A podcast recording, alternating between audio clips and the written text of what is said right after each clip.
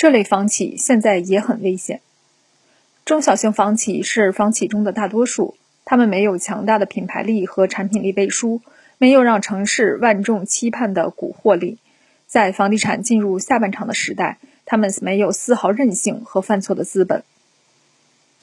一个项目遇到销售困境，很可能就会让一家企业陷入泥潭，甚至拖垮公司。因此，重申一下中小型房企的底层逻辑是有必要的。另外，常识可能还有一层意思，就是需要常常重拾一下。力挽狂澜的事情其实是不存在的，否则就不会成为人们津津乐道的故事。大卫能赢歌利亚，也是因为他掌握了核心科技，甩时机。世间万事到底的逻辑其实都差不多，房地产营销也不例外。一，不要与世相悖。所谓势，包含两点：第一是政府的意志，也就是规划上有没有题材。并且是不是已经进入了实际的建设当中？这个意思就是，你不好做第一个吃螃蟹的人，因为你可能不知道怎么吃，结果吃的身体不舒服，小则拉肚子，大则伤筋动骨。但是你又不能做那个来的太晚的人，否则餐桌上就只剩下残羹剩饭了，你吃到嘴里可能不值得你付出的门票钱。第二，人心的向背。规划上更多是宏观乃至中观层面，而人心的向背常常体现在微观之上。非热门区域的地块未必不能拿，但起码小气候要好，地缘性的客户有改善置业的欲望，且数量不菲，足够你所用。小气候这个东西，则除了你眼睛看到的东西，即物质层面的东西，比如商业、学校、公园配套什么的，还有就是心理层面。你的目标客群对这个地块的基础认识，决定了你的空间。借用稻盛和夫的话来说，就是这个是乘法，这个认知是第一个数，它可以是正数，也可以是负数。如果是负数的话，大罗金仙来了也救不了你。正常拿地应该同时符合这两个要求，如果只符合一个要求，则需要仔细推演，再推演，推敲再推敲。当然，其中细节就太多了。比如政府引进了什么资源，最近两年拿了多少块地出来，现在的领导还能干多久，对这个事情的兴趣到底有多大等等，仅限于篇幅，就不在这里赘述。不要想着逆风飘扬，那是有毛病。二，一定要把账算好。第一条说的是拿地，第二条要说的是算账。算账也说两点，第一点就是把地价算好，把握好成本，不要让激情冲昏了头脑。如果势头很好，不妨乐观一点，但也只是乐观一点，不能太过于乐观。除了要摇号、二手房倒挂、供小于求的寥寥热点城市外，较好的方式就是参考周边的二手房价格。你加个百分数，比如百分之十五到百分之三十就好，然后倒推出你的成本归口于地价是多少，再决定你准备出多少钱去砸这块地，而不是反过来因为地价太高了去制定一个不太可能实现的价格。这基本上是一条不归路。老板不想亏本，经理人只好去提各种附加值的建议，比如产品、营销等等。结果是成本越来越高，客户却基本上不可能买单。然后再换团队，再绞尽脑汁想策略，越来越多的钱扔到水里去，最后可能只能降价割肉。这时候前期被忽悠的客户就会来维权投诉，后面交房的问题不用赘述。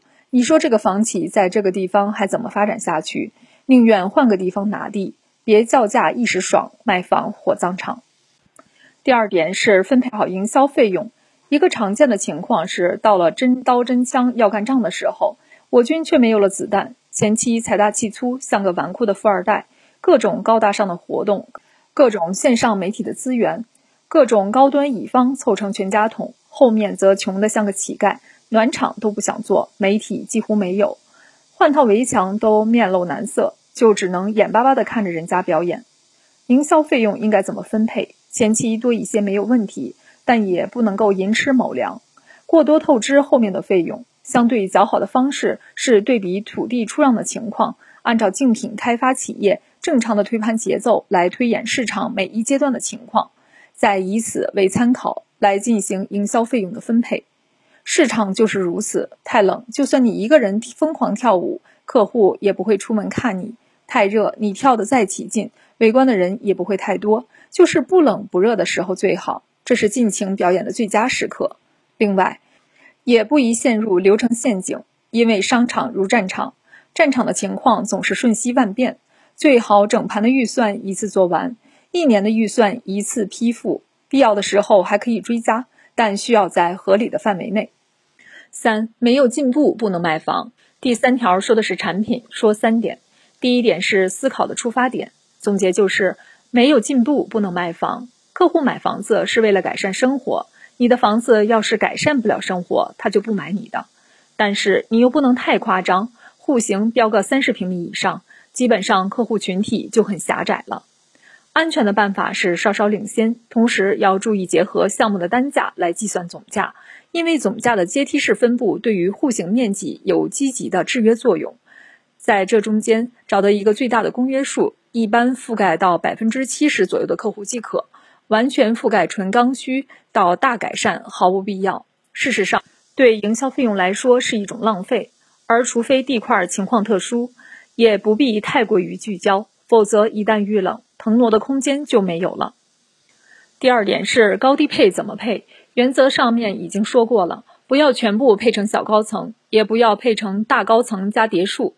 这两种配法都会导致灵活应变力不足，在市场进入深水期的时候，很可能陷入僵局。另外，也不建议配大高层加多层洋房，理由一样，尽量保持均好性的基础上，洋房算得上是洋房就行，高层最好不要太高。当然，这指的是容积率在二上下的配法，容积率太高的话，大高层可能在所难免，但原则依然如此。第三点是产品附加值的问题。内卷的时代，必须整点产品附加值。附加值相当于爆点，也就是营销理论中的差异化。这个玩意儿有了，就是临门一脚，能帮助销售。产品附加值的原则是花钱花在刀刃上，不不能花大价钱。另一点就是一定要方便客户吹嘘，也就是面子工程。单纯在看不见的地方花钱，可能品质很好，但起不到营销的效果。那么产品附加值体现在哪些方面呢？花钱多一点的地方，立面、景观、车库、会所；花钱花少一点的地方，入户大堂、景观节点、游泳池；花钱更少的地方，有一点点的噱头的科技配置、部分家装的升级等，比如入户门、门窗之类。四、营销操盘手要配好项目。一个项目的营销总说起来官儿不大，却是一个性命攸关的职位。如果找错了营销总，在需要真功夫的市场环境下，这个项目很可能变得命运多舛。营销总分三种，第一种是绣花枕头，中看不中用。他们的特点通常是打一枪换一个地方，简历常常光鲜，好公司、好项目的经历绝不缺乏。说起话来也头头是道，甚至穿着打扮都是霸道总裁的样子。你聊个半个小时，感觉简直是卧龙凤雏。不过还是要小心，多聊一点难度比较高的话题，背调做好，面试深聊，多做判断。第二种是有点学院派的营销总，他们通常在积淀深厚的公司待过较长的时间，扎扎实实做过两三个项目，甚至大学里还是学这个专业的。尽管缺乏民间智慧和灵活性，但基本上手里有个比较齐全的工具库，知道面临什么情况，拿出什么样的应对方案。有一定的韧性和专业坚持，且知道造成相应的结果的来龙去脉。这种营销总虽然不会给你带来太大的惊喜，但大概率不会埋雷。如果再有点当地资源和熟悉市场情况的加持，就是一个相当不错的选择。第三种，有自己一套打法的营销总，这种人通常很难碰到，要的价格也很高，但他们绝对物超所值。他们或者精通渠道，或者销售能力超群，又或者对推广和活动有较深的造诣。总之，他们有一套自己的东西。这种东西经过时间的验证是有效的。只是唯一需要注意一点的是，就是适配性。这类型的营销总能力很强，但有边界，通常只适用于一种楼盘。跟他们之前操盘的情况差异太大的话，还是算了吧。一句话总结：好白菜别让猪给拱了。五广告不造梦等于白费劲，广告一定要造梦，否则那就不是在做广告。造梦的出发点是对客群的深入研究和了解，即便是刚需，梦也还是要造的，老老实实的写价值点，上来就叫卖当然是不可以。但是广告是蓄力，就像百米赛跑，一定要采用蹲姿和起跑器才行。永远做安全的广告，就像在黑暗里航行的船一样，很难被人发现。其实那样最不安全。简单提一下，造梦就是塑造一种更高级的生活方式，就像演电影一样。既然是为了客户造梦，那就是要满足客户的需求。同时，这个梦又足够生动有力。另外，就是不是你说什么别人都信，你要找到让客户相信你的办法，你不能演成一部烂片儿。